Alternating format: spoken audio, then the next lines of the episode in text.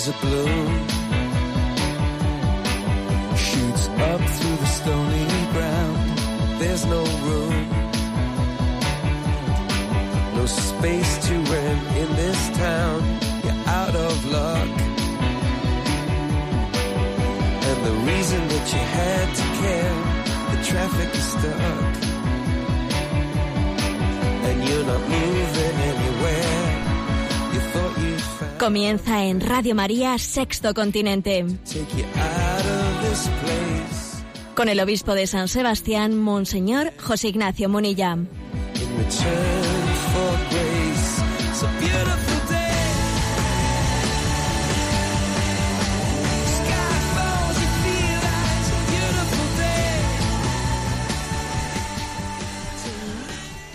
Un cordial saludo a todos los oyentes de Radio María. Un día más, con la gracia del Señor, nos disponemos a realizar este programa llamado Sexto Continente, que lunes y viernes de 8 a 9 de la mañana realizamos aquí en directo en Radio María España.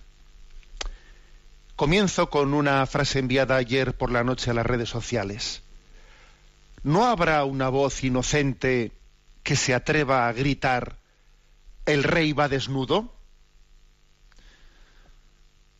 Y esta frase estaba, está dicha, está lanzada a propósito de una de esas noticias que no ocupan espacios importantes en los teletipos, que más bien son, están en las páginas de relleno, pero que va siendo un goteo por aquí y por allá constante en esa presión de la ideología de género de ir impregnando toda la sociedad. Es como si se estuviese cambiando el agua de la pecera sin que se diesen cuenta los peces, ¿no?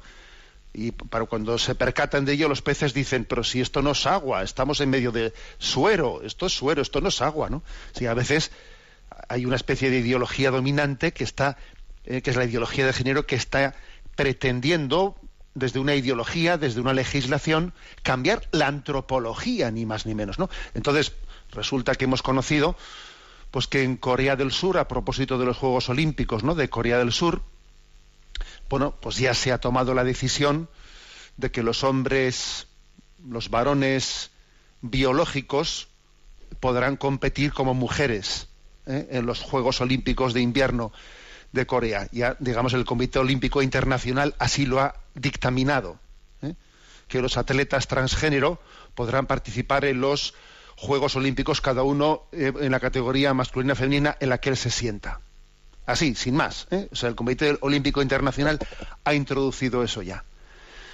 Esto viene a la misma línea de lo que ya en algunas naciones había ocurrido. Por ejemplo, en Nueva Zelanda había sido muy llamativo el hecho de que, pues, eh, había habido un, un, levantador de pesas, Lauren Hubbard, que había venido participando en la categoría masculina sin mucho éxito ¿eh? y decidió bueno, pues se manifestó como transgénero y decidió presentarse como mujer en el campeonato femenino de Nueva Zelanda, ¿no? Y allí, pues quedó campeón, claro, ¿eh? quedó campeón y es el campeón nacional de Nueva Zelanda. Allí hubo un, movimiento de protesta de eh, las mujeres que competían con él, pero inmediatamente les hicieron callar, ¿no? Porque claro, allí el presidente del Comité Olímpico de Nueva Zelanda pues dijo, oye, aquí tenemos que acatar las reglas, ¿eh?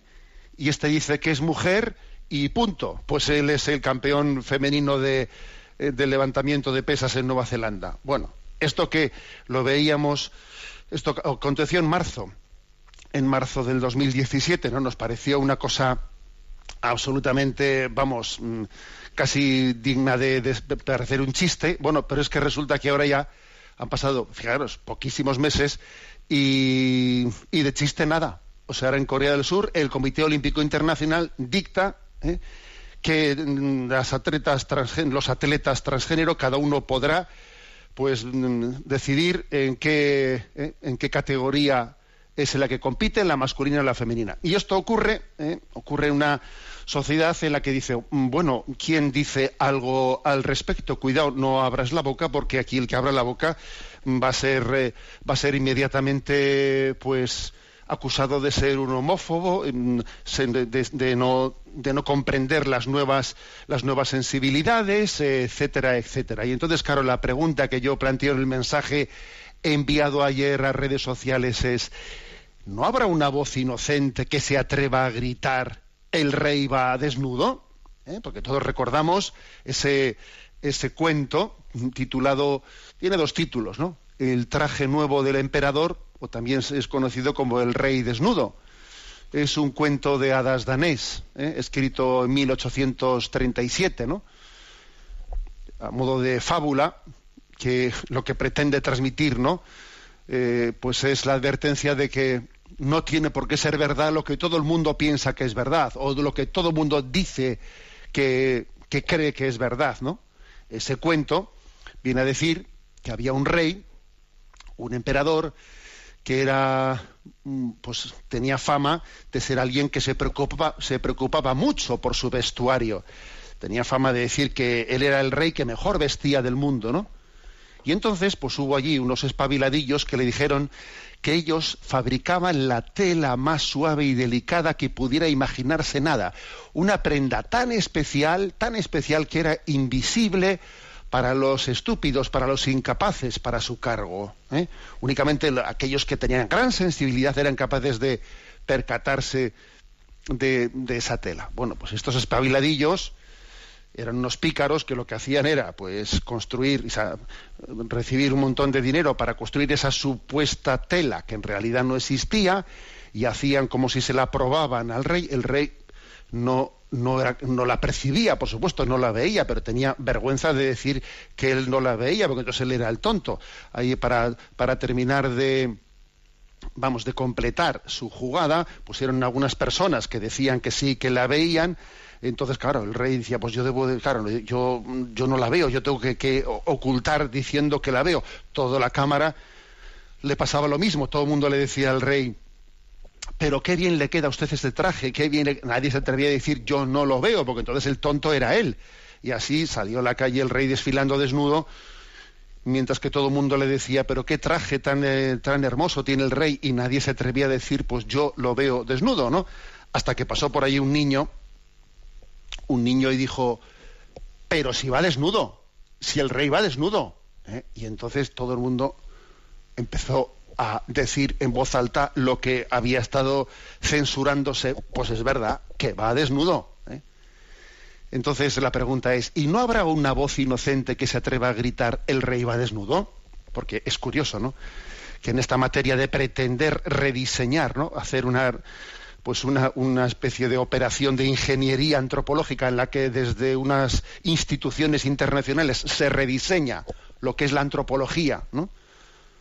Bueno, pues es que el mundo permanece en silencio porque parece que no existe la inocencia suficiente de ese niño que mira alrededor y dice, pero estáis tontos todos, pero no veis que va desnudo ciertamente esa propuesta de la, de la ideología de género de pretender rediseñar el concepto de hombre, mujer, de familia, de matrimonio, es verdaderamente algo, es una ceguera, una ceguera colectiva que nosotros tenemos que pedir a Dios que nos dé la gracia, la inocencia del niño, la inocencia del niño que diga, pues yo lo veo desnudo, yo creo que el rey va desnudo.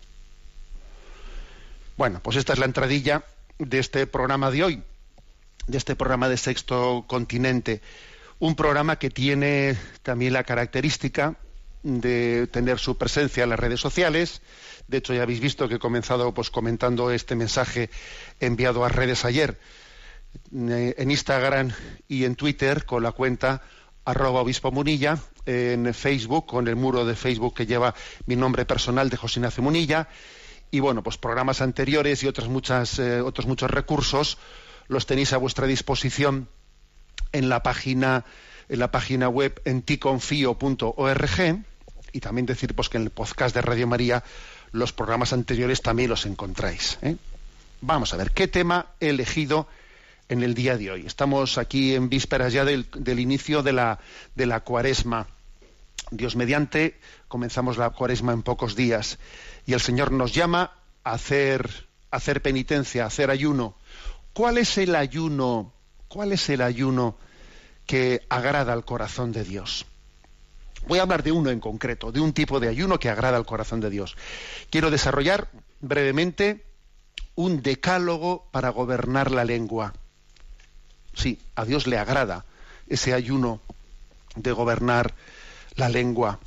Quizás en nuestros días también teníamos que decir gobernar la lengua y gobernar el dedo, porque hoy en día a través de las redes sociales eh, tenemos un dedo fácil, un dedo rápido y decimos cosas demasiado ligeras y demasiado rápidas. Gobernar la lengua o gobernar el dedo hoy en día casi son dos sinónimos. Decálogo para gobernar la lengua. Eh, lo vamos, digo la fuente en la que me he inspirado, si alguien quiere verlo con más profundidad. Yo me he inspirado en esta fuente y la transmito un poco a mi manera, ¿no? O sea, me, tomo la libertad de, de seleccionar cosas y de, y de adaptarlas. La fuente de la que parto es un libro llamado El combate espiritual del padre Lorenzo Scupoli. En uno de sus capítulos habla pues bueno, de cómo gobernar la lengua. Vamos a hablar de este decálogo, decálogo, para gobernar la lengua. No sé si sabéis que hay un capítulo en la Sagrada Escritura que posiblemente sea novedoso, para, para la mayoría de nosotros puede ser novedoso esto que voy a decir. Eso que llevamos mucho tiempo escuchando la Sagrada Escritura, etcétera, pero, pero hay muchos pasajes de la Sagrada Escritura que son una sorpresa para nosotros. ¿eh? ¿Sabíais que hay un capítulo en la Sagrada Escritura, en el Nuevo Testamento, que habla de esto de gobernar la lengua. Sí, es el capítulo tercero de la Carta de Santiago. Es un capítulo curioso que os va, os va a sorprender. ¿eh? Capítulo tercero dice, no os constituyáis muchos en maestros, hijos míos, pues sabemos que nosotros recibiremos una sentencia más severa, porque todos faltamos a menudo. Si alguien no falta en el hablar, es un hombre perfecto, capaz de controlar también todo su cuerpo. A los caballos les metemos el freno en la boca para que ellos nos obedezcan, y así dirigimos a todo el animal. Fijaos también que los barcos, siendo tan grandes e impulsados por vientos tan recios, se dirigen con un timón pequeñísimo por donde el piloto quiere navegar. Lo mismo pasa con la lengua. Es un órgano pequeño, pero alardea de grandezas. Mirad, una chispa insignificante puede incendiar todo un bosque. También la lengua es fuego, un mundo de iniquidad entre muchos miembros, la lengua es la que contamina a la persona entera y va quemando el curso de la existencia, pero ella es quemada a su vez por la ajena. Pues todas clases de fieras y pájaros, de reptiles y bestias marinas pueden ser domadas, y de hecho lo han sido por el hombre. En cambio, la lengua, nadie puede domarla. Es un mal incansable cargado de veneno mortal. Con ella bendecimos al Señor y Padre, y con ella maldecimos a los hombres, creados a semejanza de Dios. De la misma boca sale bendición y maldición. Esto no puede ser así, hermanos míos. ¿A qué es sorprendente este capítulo tercero de Santiago, del cual he leído así la primera parte? ¿A qué es sorprendente? Pues sí, es curioso, ¿no?, que dice el apóstol Santiago, oye, que los seres humanos son capaces hasta de dominar las fieras. O sea, que doman leones y no son como es capaz de dominar la propia lengua. Vaya, vaya problema, ¿no? Este es un tema serio. Y el propio Salmo 18 dice, que te sean agradables las palabras de mi boca, Señor, y para ello, que te sean agradables los pensamientos de mi corazón. O sea, que educar la lengua también en el fondo es educar el hombre interior, ¿eh? Porque todo está unido. Todo está unido. En el fondo, el que gobierna la lengua, obviamente está, gobernando su, mundo interior, ¿no? Bueno, entonces, decálogo para gobernar la lengua. ¿eh? Yo de una manera breve y concisa lo voy desarrollando. Primero, el, demasiado hablar, el hablar en exceso, proviene casi siempre de una falta de dominio de nosotros mismos. ¿Mm? Eh, casi siempre. ¿eh? Así como al que le cuesta controlar la lengua, lo más seguro es que le cueste también controlar otras inclinaciones interiores. Pues digamos que dónde están un poco las causas. El mucho hablar proviene, el demasiado hablar proviene, eh, pues porque se suele ser insensible hacia los demás, ¿eh? y entonces únicamente uno se escucha a sí mismo porque no tiene la sensibilidad de, de, de, amar a los demás y por lo tanto estar atento a sus palabras, sino que yo tengo insensibilidad hacia los demás. Y además detrás de eso también se puede esconder un, egocentrismo, un egocentrismo de pretender que todo gire en torno a mí. O sea que, vamos a ver, que detrás del mucho hablar, del demasiado hablar, casi siempre hay una falta de dominio de nosotros mismos. Segundo lugar, que es que además hablar demasiado trae consecuencias dañosas, consecuencias en las que tenemos que estar, o sea, en las que nos jugamos mucho. Eh, por ejemplo, en el fondo, no, igual no nos damos cuenta de esto, pero el que habla mucho, de eso se suele derivar la inacción. La inacción. Mucho hablar y poco hacer. Mucho escandalizarse, rasgarse las vestiduras, pero luego no actúas, lo dejas todo como estaba. De esto hay mucho. Me lamento, me lamento, ¿eh? me lamento, esto no sé qué, no puede ser. Ya, cuanto más te lamentes, menos haces. ¿Eh? Todo es típico. Al final, ese hablar por demasía es un desahogo, es un desahogo, pero no haces lo que, lo que está en tu mano poder hacer. La pelota está en tu tejado y tú pretendes despejarla únicamente lamentándote.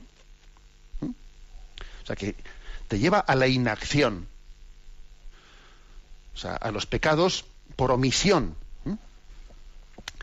Y también te lleva, pues eso, mm, a pronunciar inútiles, incluso a decir mentiras, exageraciones, eh, a ser indiscreto, porque obviamente eh, hablar demasiado es un riesgo muy grande, un riesgo de que hablo mucho y las probabilidades que tengo de ser indiscreto, de contar lo que debería de haber callado, de decir como seguro lo que es una cosa que está absolutamente por demostrar, etcétera. O sea, entro en un montón de riesgos de este tipo, ¿eh?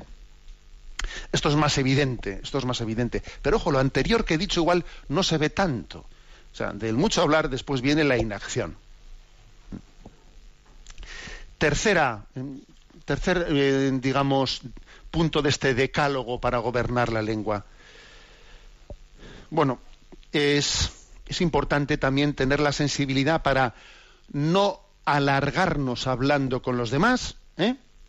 Cuando obviamente les estamos cansando. No canses al personal. Esto casi es un consejo casi de comunicación. Ya no es únicamente un consejo de tipo moral, es un consejo de comunicación. A ver, ¿de qué te sirve estar cansando a, los que te escuchan? Esto se le podría decir hasta al predicador, por cierto, se nos puede decir a nosotros perfectamente. ¿eh? El Papa, sabéis que es muy sensible a esto. Es decir, a ver, Tú, si no, no, te alargues cuando ves que estás cansando a la gente y, no, y, eso no ayuda a que tenga capacidad receptiva hacia lo que estás, hacia lo que estás diciendo. Y es posible que haya gente muy educada que, que bueno, pues que, que escucha con una aparente atención a quien le está metiendo un rollo, ¿no? Pero que obviamente mm, no, no estamos ayudando para nada, ¿no? Lo importante es lo bueno si breve, dos veces bueno. Eh, nuestro, nuestro hablar tiene que ser un hablar en el que siempre, siempre dejemos ganas, o sea, nos quedemos con hambre, con hambre de volver a encontrarnos, con hambre de seguir creciendo en el descubrimiento de la verdad. No, no generar indigestión, no generar cansancio. Esto creo que es importante, es decir, eh, que, conmigo no se va a terminar el conocimiento, o sea, esa persona no, conmigo no va a ser el único encuentro que tenga en la vida, ya será encontrando más veces conmigo o con otras personas, yo no la voy a indigestar, ¿no? O sea, el riesgo de ser pesado, ser pesado, de pretender decirlo todo, ¿eh? todo en el primer momento es un error tremendo, es no creer, es no tomar en cuenta la pedagogía que tiene Dios que hace que vayamos creciendo poco a poco. O sea, deja que esa persona vaya creciendo. No pretendas tú en este momento decirlo todo. No seas pesado. Cuarto punto del decálogo. Cuidado con el, e, con el énfasis, cuidado con el exceso de énfasis en nuestras palabras, ¿no? En exagerar con el énfasis, que a veces puede ocurrir eso, ¿no? Si resulta que yo digo una cosa, pero le pongo un énfasis, un superlativo, eh, a veces hay, hay personas que son muy dadas al superlativo, ¿no? Eso es un riesgo, es un riesgo, porque del superlativo así, ¿no? Eh, se puede, puede ocurrir que estemos deformando la proporción de las cosas, ¿eh? Estemos, pues eso, viendo una montaña donde hay un pequeño montículo, cuidado con el énfasis, porque puede ocurrir que también detrás de él se esté escondiendo un ser yo un poco el protagonista en la manera de contar las cosas. ¿eh? Cuando uno es un poco exagerado, pues eso, está, está provocando que, mm, que, genera más atención, porque claro, contar algo así muy enfatizado, ¿eh? muy enfatizado, entre comillas, muy exagerado, pues de alguna manera reclama más atención de los demás, ¿no? Y esto es vanidad. O sea, cuidado con el énfasis.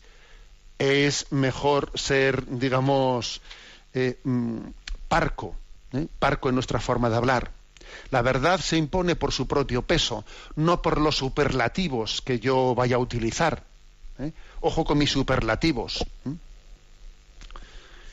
Quinto punto de este decálogo sobre cómo dominar la lengua. No hablar en exceso de uno mismo, ni de mis cosas. Cuidado con eso. Esto es un punto muy clave, muy importante. Solo cuando hay una verdadera necesidad de hacerlo, ¿no? Y además en estos casos hay que hacerlo con moderación y lo más breve posible. Y ni siquiera hablemos, fijaros bien, ¿eh? ni siquiera hablar demasiado de uno mismo para despreciarse o disminuirse. Porque también la vanidad, la vanidad es mm, tan astuta que a veces se disfraza de humildad y dice yo es que soy un pecador, yo es que soy un tal, sí, pero tú eres un pecador, pero estás continuamente hablando de ti mismo. Porque lo que nos gusta es aparecer y ser protagonistas, ¿no? Y a veces incluso para eso la vanidad usa el disfraz ¿eh? de, la humildad, ¿eh? de la humildad. O sea, hablar en exceso de uno mismo, pues es, mm, es una tentación obvia, es una tentación. Lo cual tampoco quiere decir que uno tenga que ser opaco. No, opaco no pero tener más prontitud, ¿no? Para estar atento en la conversación a los demás que a lo mío. O sea, que eh, esa pretensión de que las conversaciones giren en torno a voy a contar lo mío, voy a contar lo mío, es signo, es una señal bastante obvia y elocuente de nuestra propia, de nuestro propio mal interior. Bueno, pues como hemos llegado al Ecuador, porque ya son las cinco, eh, son las cinco primeras eh, indicaciones o consejos de este decálogo, Escuchamos este canto, esta canción de la voz del desierto. Él me vuelve a levantar. Supongo que conocéis muchos de vosotros que la voz del desierto, pues es un grupo musical de la diócesis de Alcalá de Henares. ¿eh? Escuchamos eh, este canto. Él me vuelve a levantar.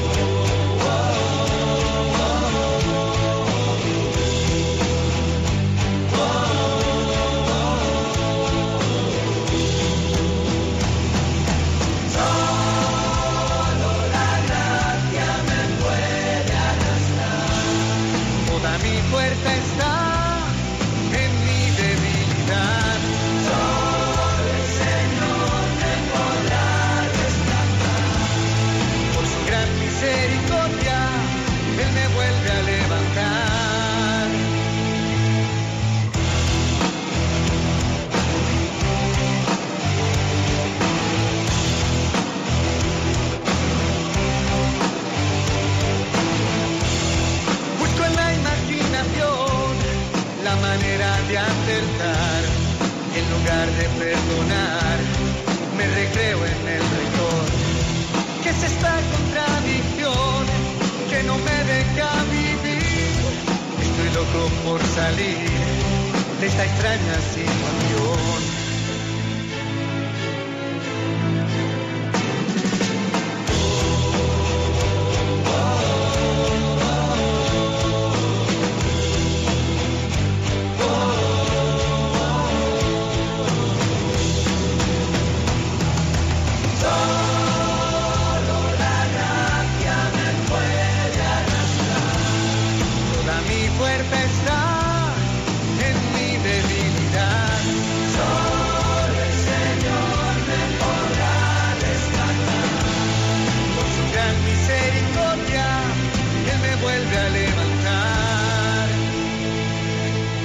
Solo la gracia nos puede liberar de nuestras contradicciones interiores.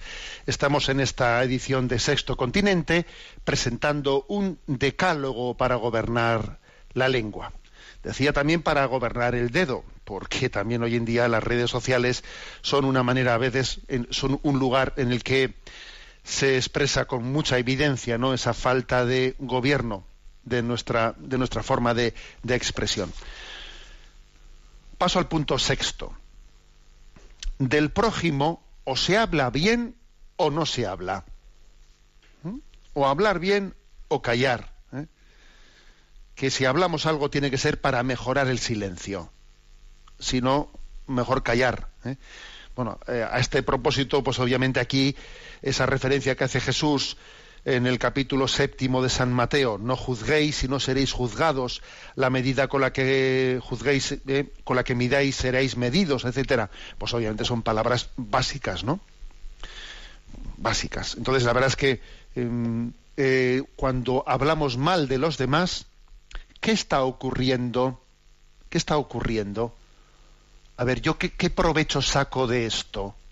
¿Qué provecho saco de esto? Además estoy, estoy de alguna manera eh, haciendo algo muy grave, que estoy poniéndole a la persona que me escucha en situación de, de poder fácilmente caer en el, en el rencor, en la antipatía hacia esa persona de la que yo hablo mal.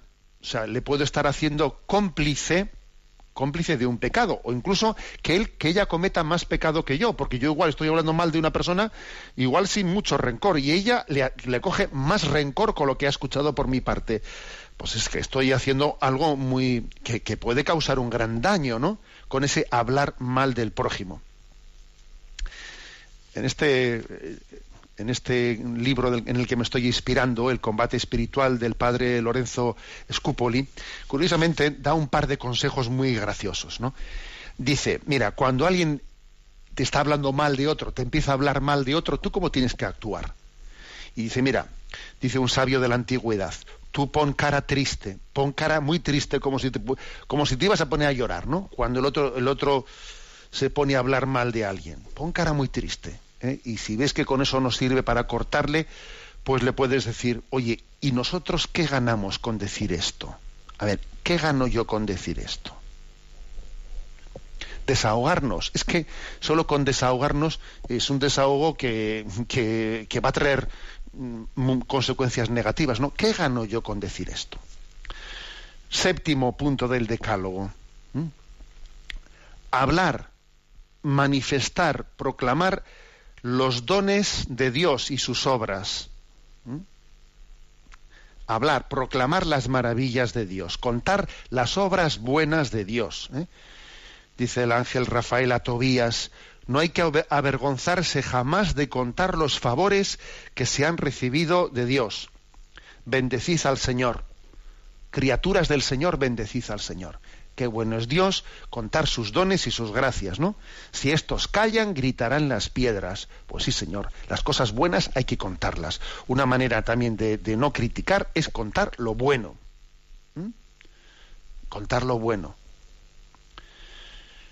Y ojo, ¿eh? tened también cuidado con esto, porque es que el demonio es muy astuto. ¿eh? No está siempre contando lo bueno mm, que Dios ha hecho conmigo, conmigo, conmigo. No, ojo, conmigo no, con todos. ¿eh? Con todos. Toda buena conversación acerca de Dios, oigámosla con gusto. con gusto. ¿eh? Los testimonios de conversión de los demás, seamos muy, muy, digamos, acogedores de ellos, ¿no? Pues las noticias, las noticias de mm, buenas, positivas, de los testimonios, ¿no? Que de personas que, han, que en la vida eh, obran positivamente, eso que a veces algunos llaman crónica blanca. Bueno, pues usted póngale el color que quiera, pero hablar de lo positivo, subrayarlo, bendito sea Dios, ¿no? Octavo punto de este decálogo. Dice con gracia, ¿no? Antes de hablar, conecte el cerebro. Obviamente, este consejo que quiere decir que hay que acostumbrarse a que cada palabra, o sea, que llega a nuestros labios, o sea, tenga también un momento de reflexión. Primero, reflexionar interiormente. Eso que dice nuestro, en nuestro refán, piénsalo diez veces, ¿no? Piensa, o sea, piénsalo diez, diez, o sea, diez segundos, cuenta, perdón, cuenta hasta diez antes de hablarlo, ¿no? O sea, es decir, ten tu momento de reflexión. Cambiaría mucho las cosas, obviamente, ¿no? Si uno tuviese esa capacidad de contar, de contar hasta diez, que tuviésemos la capacidad de reflexiva. ¿eh? Cuando alguien habla antes de, de, haber reflexionado es un peligro inmenso, ¿no? Si se razona calladamente, se llegará a la conclusión de que mm, muchas cosas no debemos de decirlas. ¿Mm? Si uno tuviese eh, ese momento de reflexión, seguro que muchas cosas no se dirían, otras se dirían de otra manera y se dirían cosas que a veces estamos callando. Es muy difícil ser impulsivo y que uno discierna convenientemente en esa impulsividad, muy, muy difícil. Luego, las personas que tienen, que tenemos, ¿no? Pues esa, esa forma impulsiva de ser, tenemos que tener una mortificación.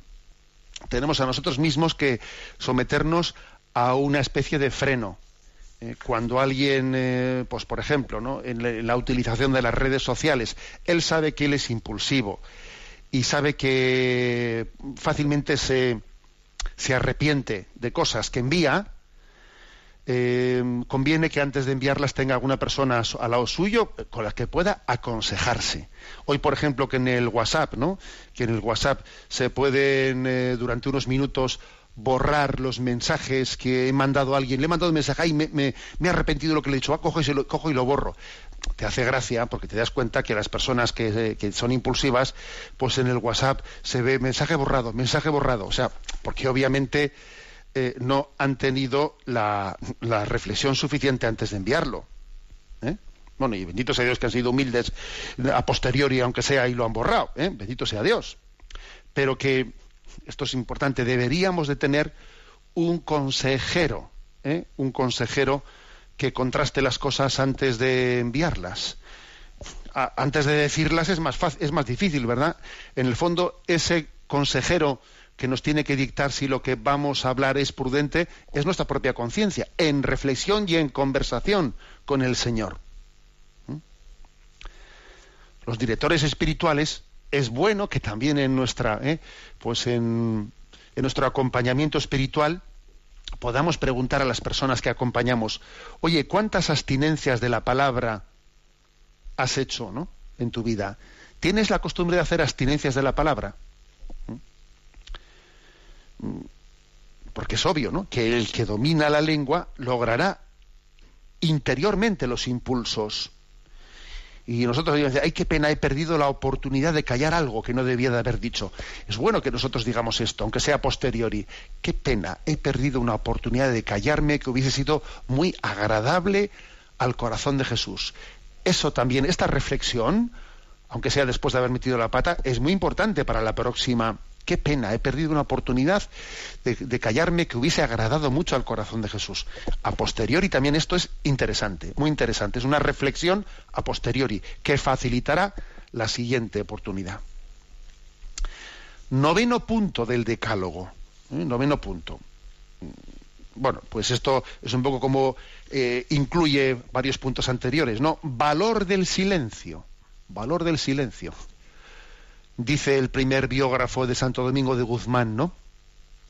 Era un hombre de pocas palabras cuando se hablaba de temas mundanos Pero cuando se trataban de temas de, se trataban de temas religiosos y espirituales, hablaba con entusiasmo. Curioso esto, ¿eh? Un hombre que hablaba poco de temas mundanos, pero sin embargo cuando hablaban de temas espirituales, ahí hablaba con entusiasmo. A ver si a mí me pasa lo contrario, ¿eh? Dice uno, "Jo, cachi, a mí me pasa lo contrario, oye, que yo cuando se habla de temas espirituales, bueno, pues ahí escucho, ahora se habla de fútbol y ahí yo me meto tal, esto, el piqué, el otro. A ver, vamos a ver, pero, pero ¿por qué esa desproporción? Eso, eso no tenía que encenderme las luces rojas. ¿Cómo es posible que con, eh, que con temas baladís, allí hable yo del humano, de lo divino, diserte, y luego llegan los temas, los temas en los que nos va la vida, en los- nos va la vida, ¿no? Nos va la vida eterna, ¿eh? y allí veo me quedé calladito. Quiere decir que mi corazón eh, tiene que purificar mucho sus valores. ¿eh? Y tenemos que meditar para ello, para ello las grandes ventajas que, que se consiguen callando de cosas que son baladís, porque claro, ahí me pongo yo a hablar, yo pues eso, pues eso, dicho de fútbol, ¿no? Ala, pues pues como si yo fuese un doctor en la materia. Venga, hablando de eso, si estoy hablando de cosas que la que luego si será la mitad de la mitad de la mitad, vamos, ¿no? Vete tú a saber lo que yo sepa, lo sé por un por porque algo que han contado, ah, bueno, yo sabré mm, sabré lo que a ellos les ha interesado que yo sepa y, estoy hablando yo como si lo supiese todo, ¿no? Si es que es mucho mejor callar. Entre otras cosas, porque el silencio ayuda al recogimiento interior, al recogimiento interior y ayuda al dominio de sí. ¿Mm? Unos estudiantes universitarios le pidieron a un monje, eh, fueron de, de retiro, ¿no? A un monasterio y le pidieron al monje que les aconsejara un método para aprender a dominar sus propias inclinaciones. Y el monje, por única respuesta, se hizo una cruz sobre los labios y se fue. Y les dejó a los chavales allí. Claro, les quería decir con ese signo que si lograban dominar su lengua, ya podrían dominar otras muchas inclinaciones. Sella con la cruz tus labios, ¿eh? como un signo de que eres consciente de que nuestras, nuestra palabra debe de ser en primer lugar para Dios. ¿eh? Es necesario hacer un ejercicio de mortificación de manera que uno calle algo cada día. A ver, voy a ofrecerle, ¿no? En esta cuaresma, en este momento de mi vida, voy a ofrecer, yo cada día, Señor, quiero callar algo. Y voy a ofrecerte esta, esa mortificación. Eclesiástico, Eclesiastés 5, ¿no? Dice, versículo 1 segundo, sean pocas tus palabras. ¿Mm? Bueno. Y por último, el punto 10 del decálogo. Cuidado con el mutismo. Ahora, fíjate tú, ¿eh? aquí todas las cosas hay que matizarlas. Cuidado con el mutismo. Además suele ocurrir que a algunos habría que decirle, habla menos. Y a otros habría que decirles, habla más, claro. Porque esto aquí los consejos tienen que ser personalizados. Cuidado con el mutismo. Existen también individuos que confunden el ser de pocas palabras con tener un desagradable mutismo en el trato con los demás. Y, no es lo mismo. ¿eh? Existe un mutismo artificial, exagerado, amanerado, acomplejado, ensimismado, que lo que hace es, en el fondo, mm, eh, pues ver cómo nadan los demás y yo guardar la ropa, por ejemplo. ¿eh? O estar desinteresado de lo que de la vida de los demás que en el fondo no no los amo. Mal asunto. Estar ensimismado mal asunto. O sea no no confundamos silencio con mutismo. Son dos cosas distintas no hay matices muy muy importantes entre una cosa y otra. Porque este mutismo suele tener algo de indiferencia suele tener algo de rencores, suele tener algo de estar yo viendo los toros desde fuera de la barrera, no quererte arriesgar a ser juzgado por los demás, eh, ensimismarte en tu mundo. O sea, es muy distinto a ese silencio cristiano, ese mutismo. Eh, Quien se, quien se comporta de esta manera, ¿no? En el fondo, en el fondo está pecando contra el mandamiento del amor. Bueno, por lo tanto, es, importante quienes tengan esta tentación del mutismo, salir de él mm, interesándose por los demás, apoyando lo que el otro ha dicho, preguntando a tiempo, mostrando interés por el tema que se está tratando. A veces hay personas que tienen que hacer una mortificación grande para salir del mutismo y ser comunicadoras y comunicativas. O sea, es curioso que a algunos hay que decirle habla menos y a otros hay que decirle habla más. Pero no es únicamente por buscar el punto intermedio, no, es que es por ver de dónde parte dentro de ti ese hablar demasiado o de dónde parte dentro de ti ese mutismo. La cuestión no es que todo el mundo tenga que hablar eh, eh, los mismos minutos, no, no va por ahí el tema. La cuestión no es el reparto de minutos en el debate, no, por Dios.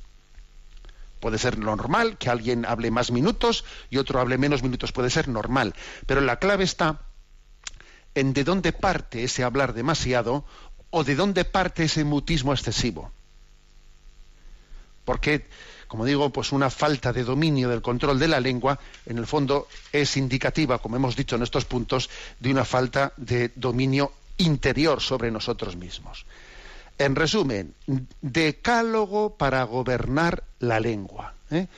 Creo que es una, una, una, reflexión pues que en, este, en estas vísperas de cuaresma en la que estamos y que el Señor quiere que nos entreguemos pues, a un tiempo de, penitencia, nos puede ayudar mucho en estos días previos a la, a la cuaresma.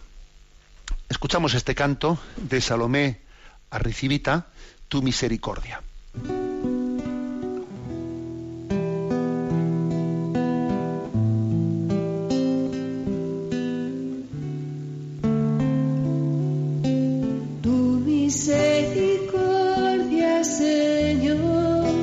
Cambia el corazón, me cambia el corazón, me cambia el corazón.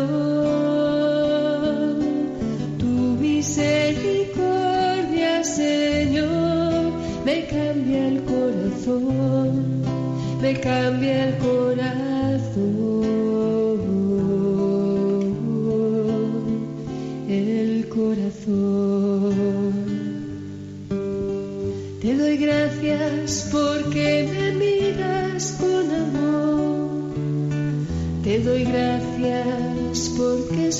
Escuchas mi oración. Te doy gracias por siempre, por siempre, Señor.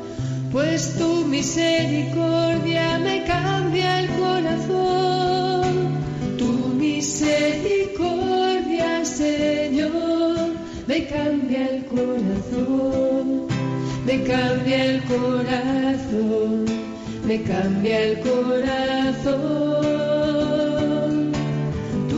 Misericordia, Señor, me cambia el corazón, me cambia el corazón.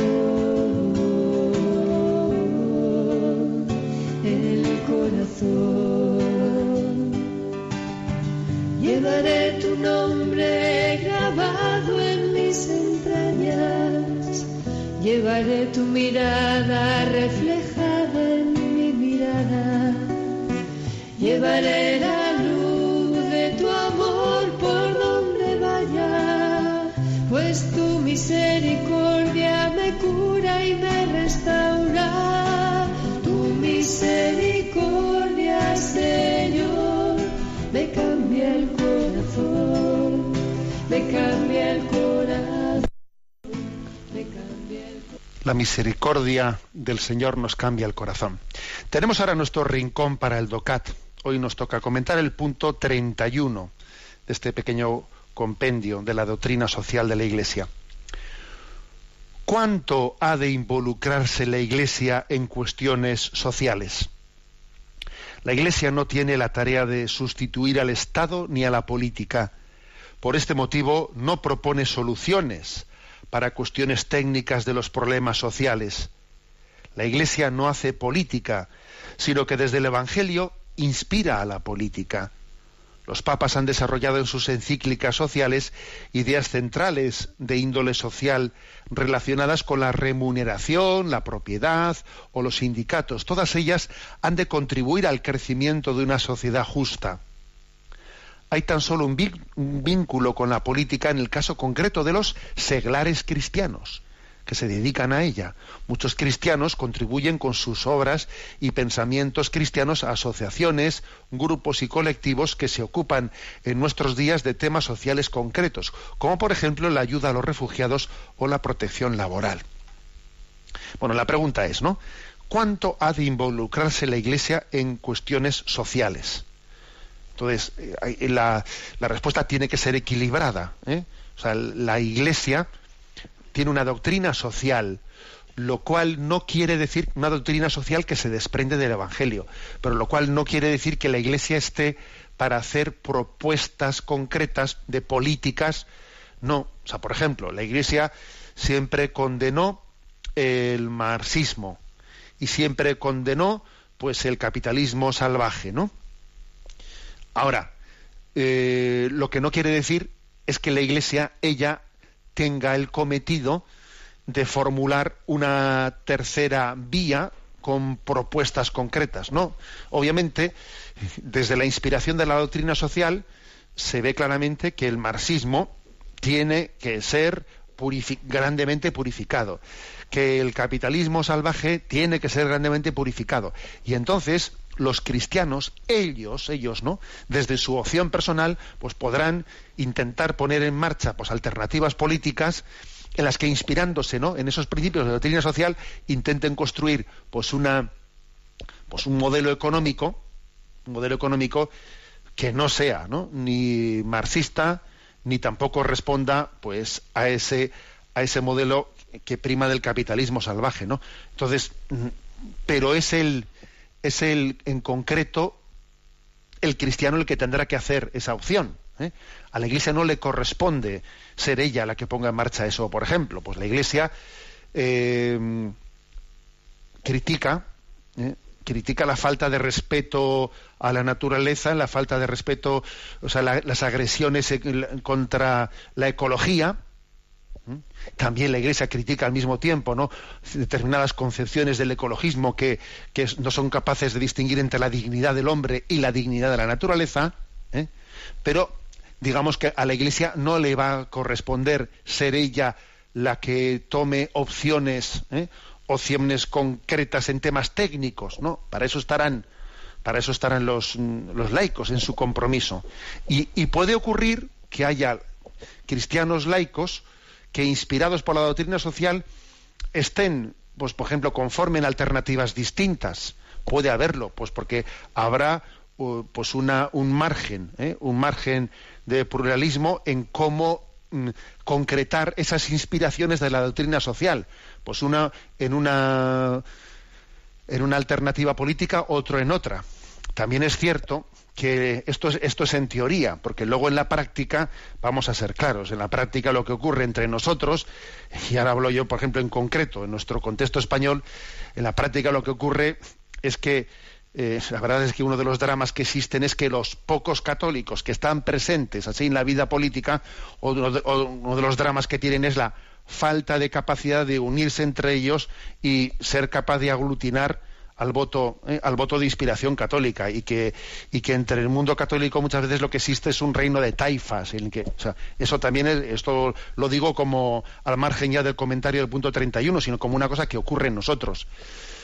Pero es cierto que los, los seglares en su compromiso político pues lógicamente pueden conformar eh, pues concreciones distintas, distintas en esa interpretación de la inspiración de los principios de, doctrina social. ¿eh?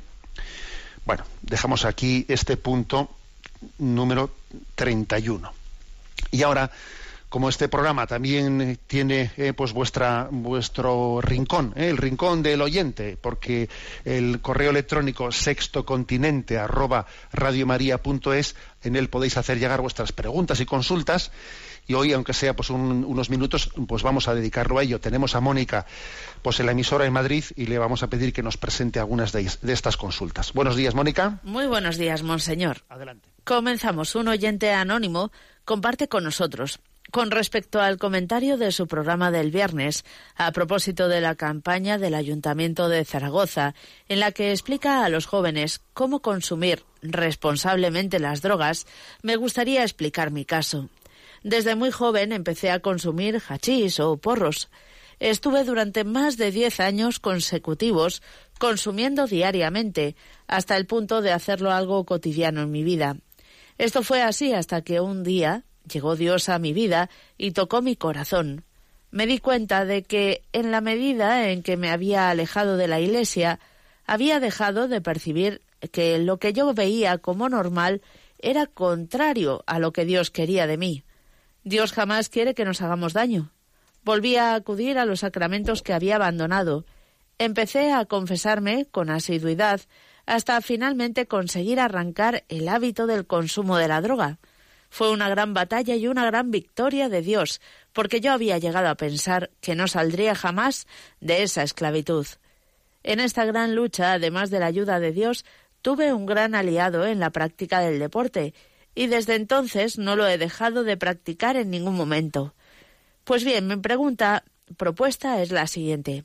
Ya que el Ayuntamiento de Zaragoza dice haber optado por el mal menor en su plan de prevención sobre el consumo de drogas, ¿no debería de haber optado por promover la práctica del deporte entre los jóvenes? Muchas gracias por su programa. Se despide un oyente de su programa desde hace muchos años. Bueno, pues vamos a ver. En primer lugar, decir que, no es cierto que, se pueda recurrir a esa, eh, a esa explicación del mal menor en la moral, ¿no? Para, para una campaña como esa del Ayuntamiento de Zaragoza, de la que, a ver, vamos a hacer campaña a los jóvenes de cómo eh, ya que no dejáis de drogaros, vamos a hacer una campaña de cómo por lo menos consumir la droga eh, responsablemente. ¿eh? Tú pica bien la droga, que no, y, ese tipo de consejos, ¿no? A ver, eso no es el mal menor. El mal menor, la doctrina del mal menor en materia moral, pues únicamente es entendible cuando no existe otra alternativa. Entonces hay un mal menor cuando no existe una, una alternativa. aquí existe una alternativa, ¿no? Y la alternativa es que, el corazón de esos jóvenes, o sea, a ver, no tomarlos por tontos, no tomarlos por incapaces. ¿eh? A ver, porque es que en el fondo hay una falta de esperanza en los jóvenes, una falta de creer en ellos. ¿eh? Es tomarlos por borregos, ¿eh? el que alguien haga ese tipo de campaña. A tener esperanza en el corazón del joven. Entonces eso no es mal menor, eso es un error, un error grave, ¿no? De planteamiento.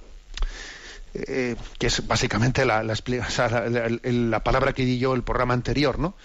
Pero además también yo creo que lo que dice el oyente, aparte de ser un testimonio bello y hermoso de cómo Dios actúa en las personas, es también, lo que viene a decir este, este testimonio, es que los males morales se, se imponen, se introducen en nuestra vida por carencias, por carencias. Es decir, vienen a ocupar el puesto que tenía que ocupar Dios vienen a ocupar el puesto que tenía que ocupar la familia. Vienen a, los males morales se imponen por defecto siempre, por defecto.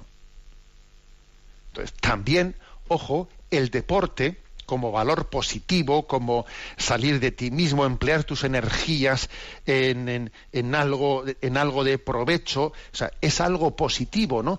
Luego, recuperar el terreno del vicio, del vicio, pues tiene que tenemos que introducir alternativas reales, alternativas reales, ¿no? Entonces, lo primero es Dios. Solamente cuando Dios se hace presente en nuestra vida es capaz de, de quitar el terreno del vicio. Pero obviamente esa presencia de Dios tiene que ser encarnada en aspectos determinados, ¿no? Encarnada en la familia, encarnada. Y en el deporte, pues sí, pues sí. O sea, bendita, bendito, digamos, testimonio pues de este joven que dice, para mí en mi combate contra la droga, el hacer deporte ha sido también un instrumento del que me he servido, es un combate, es que a mí me apetece quedarme aquí. Es que es lo, totalmente lo contrario de la cultura del porro. La cultura del porro es, ala, me quedo tumbado. Yo recuerdo una anécdota de, mi, de mis años de párroco de, de Zumárraga, y es que había quedado con una joven que sabía que fumaba porros, había quedado con ella para hablar y, claro, mi intención era pues intentar invitarle a, a salir, ¿no? De, esa adicción. Había quedado con ella. Y se me presentó casi una hora más tarde a tomar un café. Entonces, hablando con ella, ella se defendía, ¿no? Pues si esto de tomar porros no, es nada, José Ignacio, pues si no es nada, si no es nada, si no es nada. Hasta que de repente le pregunté, oye, ¿por qué has venido una hora tarde a nuestro encuentro? Y claro, ella se me quedó cortada. Dijo, es que después de comer me he tomado un porro y me he, tomado, me he quedado tumbada. Y, ¿Te das cuenta? O sea, te das cuenta cómo aquí existe una dinámica, una dinámica en la que tú no eres dueño de ti mismo. Y es que hacer deporte, obviamente, es es coger las riendas, es decir, fíjate, me levanto, me pongo un chanda, venga, salgo a correr, cuando lo que me apetecía era, eh, es que claro, es el ayer contra, es que necesitamos recursos en los que nos ayuden a dominarnos a nosotros mismos, ¿no? A que el Señor pueda ser el, el Señor de nuestra vida. El ayer contra es, necesita instrumentos, y el deporte puede ser uno de ellos. Luego, luego eh, buena indicación de este oyente. Bueno, perdón, porque tenemos el tiempo cumplido la bendición de Dios Todopoderoso, Padre, Hijo y Espíritu Santo, descienda sobre vosotros. Alabado sea Jesucristo.